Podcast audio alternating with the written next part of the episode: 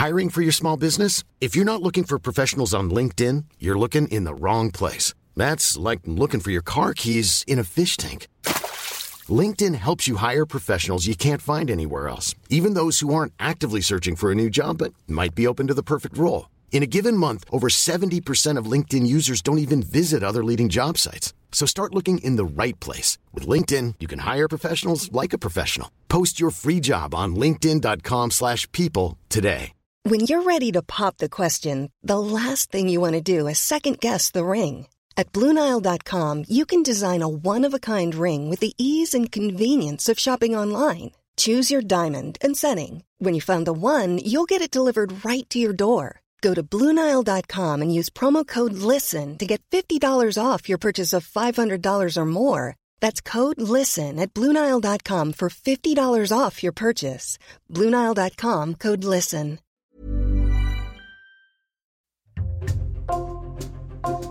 Bonjour, c'est Jules Lavie pour Code Source, le podcast d'actualité du Parisien.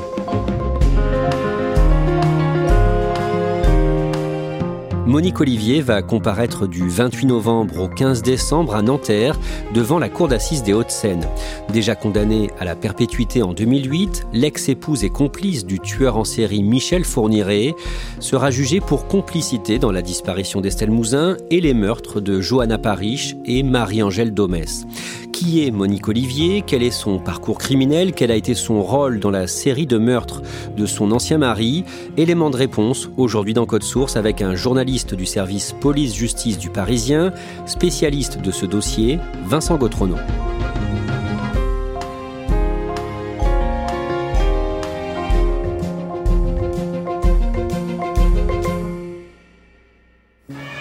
Il avait laissé planer le doute, mais Michel Fourniret a finalement accepté de venir à l'ouverture de son procès. Le tueur en série présumé refuse d'être filmé. Quand il fera son entrée, sa femme, Monique Olivier, ne lui adressera pas un regard. Le jeudi 27 mars 2008 à Charleville-Mézières, Vincent Gautrono, le procès de Michel Fourniret et de Monique Olivier débute devant la cour d'assises des Ardennes. Le tueur en série a 66 ans, son épouse 59. Vincent Gautrono, elle ressemble à quoi à ce moment-là pour qu'on puisse se l'imaginer? À ce moment-là, Monique Olivier, c'est une femme qui a 59 ans, qui en fait quelques années de plus, qui a les cheveux blancs. Elle fait presque la taille de Michel Fourniret, mais euh, ni l'un ni l'autre ne sont euh, très grands, ni particulièrement euh, charismatiques ou physiquement imposants ou remarquables. Quelle est son attitude à l'audience? À l'audience, en fait, ce procès de 2008, il a commencé par Michel Fourniret qui disait si ce procès n'est pas à huis clos, je ne parlerai pas. Michel Fourniret n'obtient pas gain de cause sur cette demande de huis clos, donc très vite, les magistrats, les avocats se sont concentrés sur Monique Olivier, qui s'est retrouvée assez régulièrement bousculée parce que elle, répondait à certaines questions. Malgré tout, elle est, par rapport à Michel Fourniret, très effacée. On la sent en retrait, impressionnée, et contrairement à lui, elle ne semble pas réellement prendre de plaisir à être là et à revivre les scènes sordides des faits qu'ils ont commis. Elle est assez effacée. Pendant ce procès, elle est perçue comme manipulatrice. Pourquoi? Monique Olivier, quelques mois avant le début de ce procès de Charleville-Mézières, elle a été expertisée par des psychiatres, des psychologues, et ceux-ci ont estimé qu'elle avait un QI de 131, ce qui est un QI très élevé, qui ne correspond qu'à 2% de la population française. Or, on a euh, à ce moment-là, euh, devant la cour d'assises, une femme effacée qui a l'air réellement en difficulté pour s'exprimer, et c'est interprété euh, à ce moment-là par certains magistrats, par certains avocats, comme de la duplicité, une volonté de manipuler son auditoire, d'apparaître comme une femme soumise, pas très intelligente, dominée par Michel Fourniret. Or, c'est en totale contradiction avec ce que disent les expertises qui laissent entendre au contraire que c'est elle la plus intelligente du couple et que c'est elle qui prend beaucoup de décisions et qui peut très facilement manipuler son auditoire.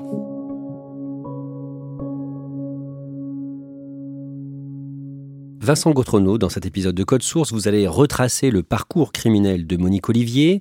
Tout commence en 1987. D'abord, qui est-elle à cette période, à ce moment-là? En 1987, Monique Olivier, c'est une femme seule. Elle a eu deux enfants avec euh, André Michaud, son premier mari. Suite à une scène de violence, elle a quitté le domicile familial. Elle n'avait pas non plus de lien avec sa famille, avec son père, avec sa mère, avec ses frères. Elle n'avait pas de lien proche. Et donc elle quitte euh, la région nantaise où elle était installée avec son mari. Pour aller à Nîmes, elle va vivre pendant un temps dans un, foyer pour femmes en difficulté. À ce moment-là, elle n'a plus ses enfants. C'est une femme qui subsiste de, petits métiers. Elle est, elle est garde-malade.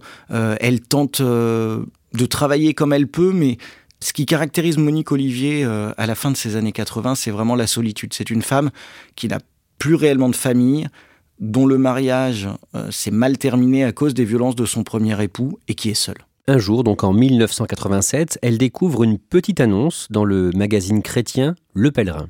Effectivement, Michel Fourniret, qui est à ce moment-là incarcéré euh, pour une affaire euh, de nature sexuelle déjà, passe une petite annonce en disant qu'il cherche une femme pour partager sa vie, pour échanger. Et Monique Olivier, qui est très seule à ce moment-là, répond à cette petite annonce et va alors débuter une correspondance entre les deux. Après quelques mois de correspondance, en juin 1987, le 16 juin, Michel Fourniret la demande en mariage. Elle accepte trois jours plus tard, le 19. Et ensuite, toujours en se parlant par lettres interposées, ils vont sceller un pacte. Il y a dans les lettres qui ont été euh, analysées euh, des années après leur écriture, dans les lettres qui ont pu être retrouvées, des choses qui laissent deviner le futur parcours criminel de Monique Olivier et de Michel Fourniret. Michel Fourniret laisse transparaître déjà dans ses lettres une obsession pour la virginité. Monique Olivier n'est plus vierge, euh, évidemment, elle a eu deux enfants. Mais Monique Olivier lui promet, s'engage à l'aider à trouver des jeunes filles vierges.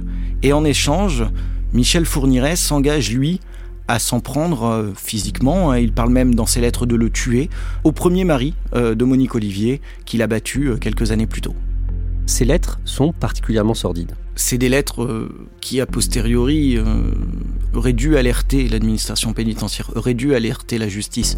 Michel Fourniret s'y fait appeler euh, Sherkan, en référence au, tigre cruel de la livre de la jungle. Et Michel Fourniret appelle Monique Olivier Natushka, en référence à Dostoïevski, un, un auteur russe que Michel Fourniret dit apprécier.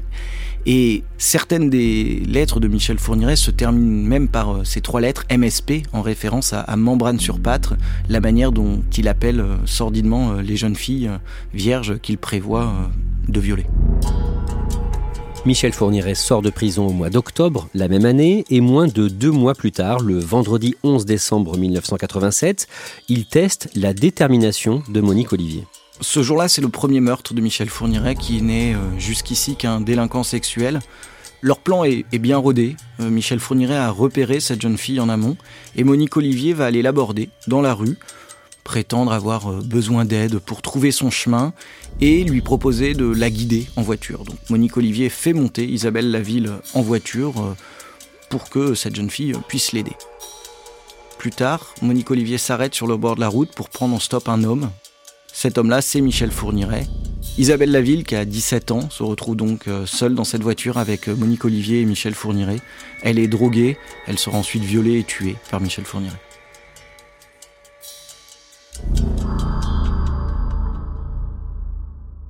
Est-ce que du coup, Michel Fourniret tient sa promesse d'aider Monique Olivier à se venger de son ancien mari? Michel Fourniret n'a pas vraiment tenu sa promesse. Il avait promis de tuer le premier mari de Monique Olivier. Il ne l'a jamais fait. En revanche, quelques jours après la mort d'Isabelle Laville, après le meurtre d'Isabelle Laville, les deux époux euh, Fourniret et Olivier se rendent dans la banlieue nantaise et là, ils vont incendier l'atelier de peinture euh, du premier mari de Monique Olivier. Quelques jours après ce premier meurtre, celui d'Isabelle Laville, Monique Olivier tombe enceinte de Michel Fourniret et pendant sa grossesse, elle continue d'aider Michel Fourniret dans sa série meurtrière. Par exemple, au mois d'avril 1988, quand il tue une femme pour une raison cette fois-ci financière. C'est le meurtre de Farida Amish. Farida Amish, c'est une jeune femme qui est en couple avec un ancien compagnon de cellule de Michel Fourniret. Et euh, ce compagnon de cellule de Michel Fourniret lui a affirmé que sa compagne savait où était caché le butin du gang des Postiches, un gang de célèbres braqueurs des années 80.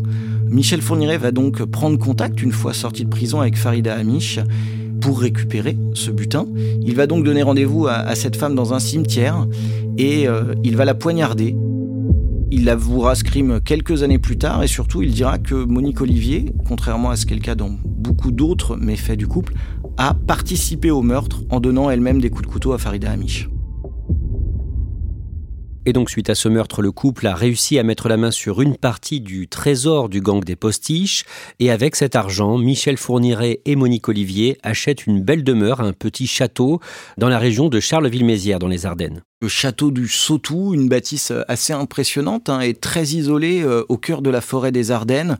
Le couple va vivre ici quelques années avant de fuir euh, un peu précipitamment les, lieux après que Jean-Pierre Elguarch, le mari de Farida Amish, se soit présenté au domicile de Michel Fourniret pour lui demander des comptes et pour lui demander euh, ce qu'il était advenu à, à Farida Amish. Monique Olivier participe à un autre meurtre, toujours enceinte de leur enfant à venir au mois d'août 1988, le mercredi 3 août, à Châlons-en-Champagne, dans la Marne.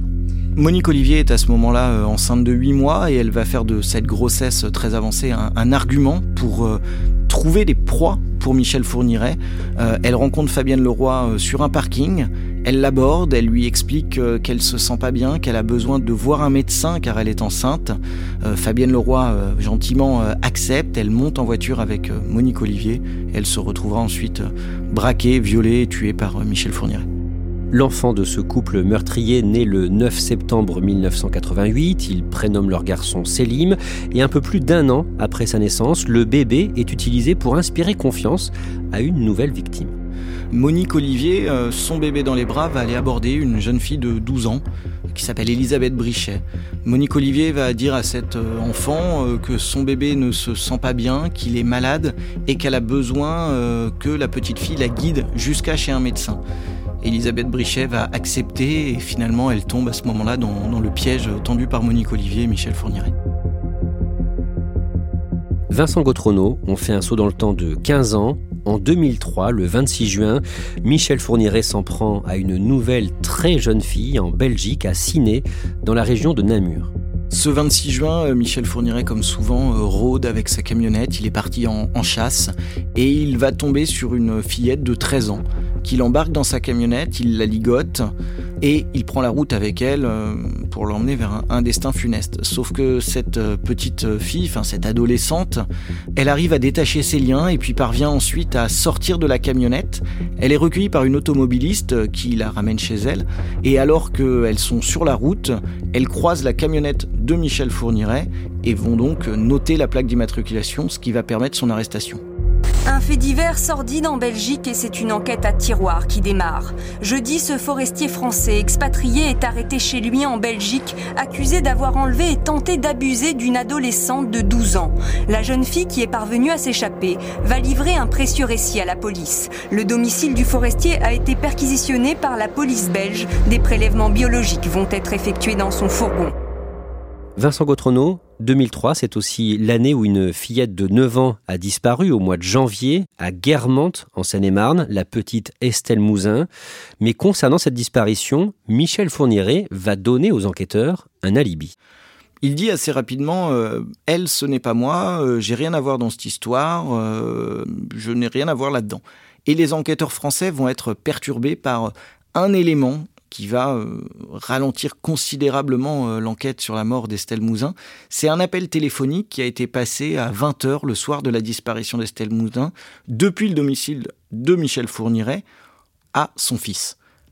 Partant de ce postulat, les enquêteurs se disent il est à 20h en Belgique, à Sarcustine, il ne pouvait pas être à Guermantes à 17h pour enlever Estelle Mouzin. On en revient au début de cet épisode de Code Source. Au printemps 2008, Michel Fourniret et Monique Olivier sont jugés devant la cour d'assises des Ardennes pour avoir tué sept jeunes femmes ou adolescentes. Ils sont tous les deux condamnés à la perpétuité, perpétuité incompressible pour lui et avec une peine de sûreté de 28 ans pour son épouse. En 2010, Monique Olivier divorce de Michel Fourniret et en novembre 2018, le couple est condamné pour le meurtre motivé par l'argent, par le trésor du gang des postiches, celui de Farida Le tueur est condamné à la perpétuité, son ex-épouse à 20 ans de réclusion. Vincent Gautrono, à partir de 2019, une juge d'instruction commence à travailler sur la disparition d'Estelle Mouzin à Guermantes en 2003, et cette juge demande aux enquêteurs d'étudier à nouveau la piste fournirait. Sabine Kéris, elle est juge d'instruction euh, au tribunal de grande instance de Paris, Et elle est à ce moment-là saisie des dossiers euh, Marie-Angèle Domès et Johanna Parich, deux jeunes femmes qui ont été tuées ou ont disparu euh, à la fin des années 80 dans une région où vivait euh, Michel Fourniret. Cette juge, elle obtient, à force de temps, des confidences de Monique Olivier dans ces dossiers. Et un jour, lors d'un entretien, Monique Olivier lui dit à la fin, si je dois parler un jour de l'affaire Estelle Mouzin, je veux que ce soit avec vous.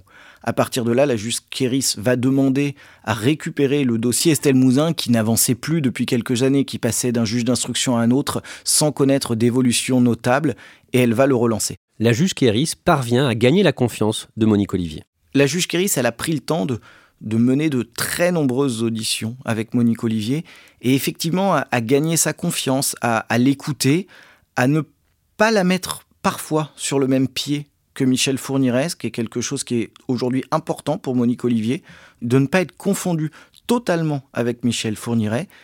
Et la juge Kéris a effectivement réussi ce tour de force. Le jeudi 21 novembre 2019, Monique Olivier rencontre une nouvelle fois la juge Kéris dans son bureau à Paris. La juge Kéris dit à Monique Olivier euh, Voilà, vous m'avez promis de vous exprimer si je récupérais le dossier. Estelle Mouzin, maintenant je l'ai, dites-moi ce que vous avez à dire. Et là, Monique Olivier va euh, remettre en cause presque 15 ans d'enquête en disant tout simplement, eh ben, vous vous rappelez de ce fameux coup de fil que Michel Fourniret aurait passé à son fils et qui rend impossible sa présence à Guermantes Eh bien, en réalité, c'est moi qui l'ai passé. Là, clairement, la Libye de Michel Fourniret s'effondre il y avait cet alibi, il y avait le fait qu'il y ait de la neige à Guermantes euh, ce soir-là qui rendait improbable le fait que Michel Fourniret ait fait 5 euh, heures de route depuis la Belgique pour aller enlever euh, une petite fille. Là, en disant ça, Monique Olivier, elle remet tout en cause. Elle dit clairement, oui, il a dû se passer quelque chose ce jour-là. Au départ, elle reste mesurée, elle nous dit je ne sais pas ce qui s'est passé, je ne sais pas, je n'étais pas présente, je n'ai rien fait. Mais malgré tout, ce que je peux vous dire, c'est que oui, j'ai passé ce coup de fil très certainement pour créer un alibi à Michel Fourniret. Monique Olivier va, au fil de l'instruction, faire des révélations de plus en plus précises sur l'enlèvement d'Estelle, sur son rôle à elle. Ce qui semble aujourd'hui établi, en tout cas c'est la version de la justice, c'est que Michel Fourniret a ramené Estelle Mouzin à Ville-sur-Lume, dans les Ardennes, dans une maison euh, qui appartenait euh, à sa sœur décédée quelques mois plus tôt, qu'ils vont euh, ensemble garder la fillette quelques heures, quelques jours, on ne sait pas réellement, euh, les souvenirs de Monique Olivier n'étant jamais très précis. Elle va en tout cas raconter avoir euh, gardé pendant une heure, un peu plus d'une heure, la fillette alors que Michel Fourniret devait s'absenter. La fillette aurait à ce moment-là réclamé sa maman. Michel Fourniret va ensuite rester seul avec Estelle Mouzin et quand Monique Olivier revient quelques heures plus tard dans la maison de Ville-sur-Lume, Estelle Mouzin est décédée. Son corps est chargé dans une voiture. Monique Olivier emmène Michel Fourniret en, lisière de forêt. Ensuite, on ne sait pas ce qu'il est advenu euh, du corps d'Estelle malgré les, nombreuses fouilles euh, diligentées par la juge Kéris.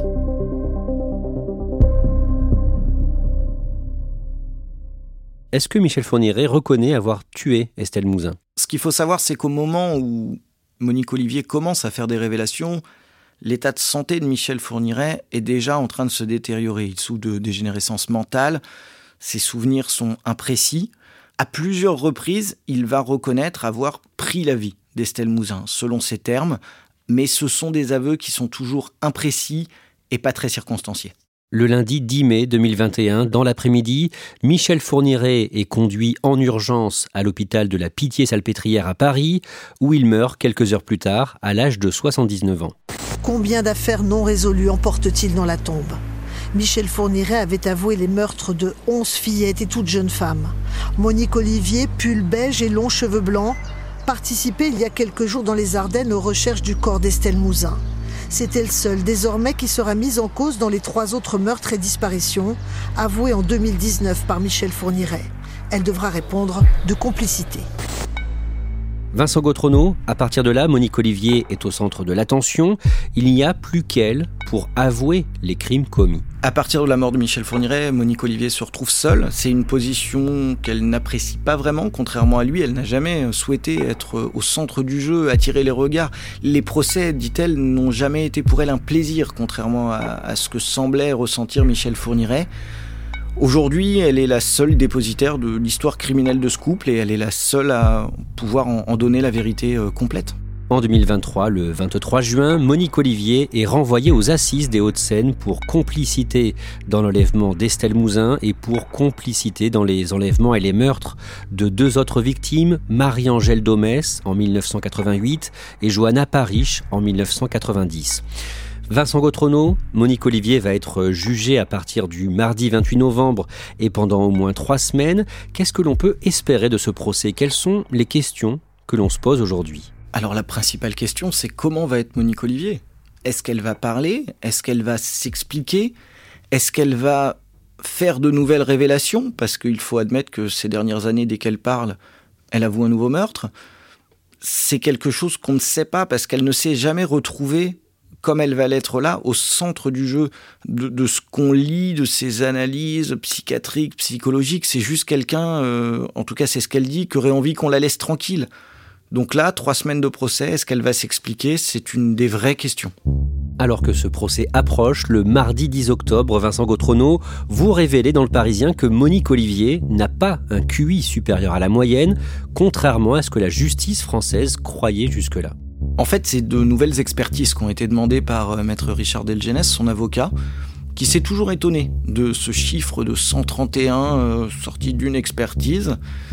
Et effectivement, il a demandé une contre-expertise dans le cadre d'un autre dossier euh, pour lequel Monique Olivier est encore mise en examen, celui de la disparition de Lydie Loger. Et il a demandé à ce que soit refait un test de QI de Monique Olivier et surtout à ce qu'on s'interroge sur la pertinence du test fait à l'époque ça vaut ce que ça vaut, c'est une nouvelle expertise, mais en tout cas les praticiens disent aujourd'hui que Monique Olivier a en réalité un QI de 92, ce qui la situe dans la moyenne basse de l'intelligence des Français. Euh, ce n'est donc pas une surdouée.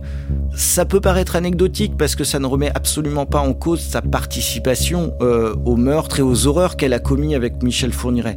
Ça a toutefois un sens parce que ça peut euh, faire réfléchir sur son rôle et surtout, euh, c'est ce que met en avant euh, Maître Delgenès, son avocat, ça doit aussi faire réfléchir sur le traitement euh, par la justice de Monique Olivier. Cette image de Monique Olivier, surdouée, manipulatrice, elle a joué pour son avocat contre la justice. Car pendant des années, enquêteurs et magistrats ont soi-disant été persuadés, à cause de cette expertise, d'avoir affaire à une surdouée, à quelqu'un qui voulait les manipuler, alors qu'en réalité, c'est ce que semble avoir montré euh, Sabine Kéris, c'est que Monique Olivier, quand on prenait le temps de lui poser les questions, quand on la cantonnait à son rôle exact dans les affaires criminelles, elle donnait des réponses. Vincent Gautrono, on évoquait tout à l'heure le fils de Monique Olivier et Michel Fourniret, Selim, il a changé de nom depuis. Cet été, le dimanche 2 juillet, il a fait parler de lui. Oui, le 2 juillet, euh, Fourniret, qui a effectivement changé de nom depuis, est interpellé par la police de Nice après euh, la plainte hein, d'une jeune fille mineure qui explique avoir subi des attouchements de nature sexuelle et une tentative de viol par le fils de Michel Fourniret, qui a été euh, mis en examen pour agression sexuelle et tentative de viol sur mineur.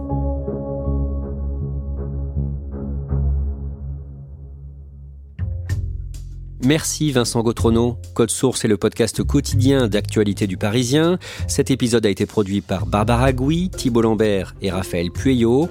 Réalisation Julien Moncouquiol. Si vous aimez Code Source, n'hésitez pas à en parler autour de vous, à nous le dire en laissant un commentaire ou des étoiles sur votre application audio ou à nous écrire directement code source at leparisien.fr. Et puis on vous invite aussi à aller écouter le second podcast du Parisien, Crime Story, une nouvelle affaire criminelle chaque samedi dans Crime Story.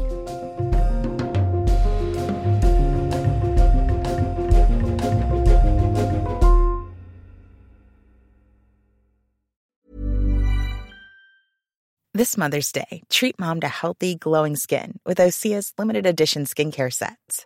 Osea has been making clean, seaweed infused products for nearly 30 years.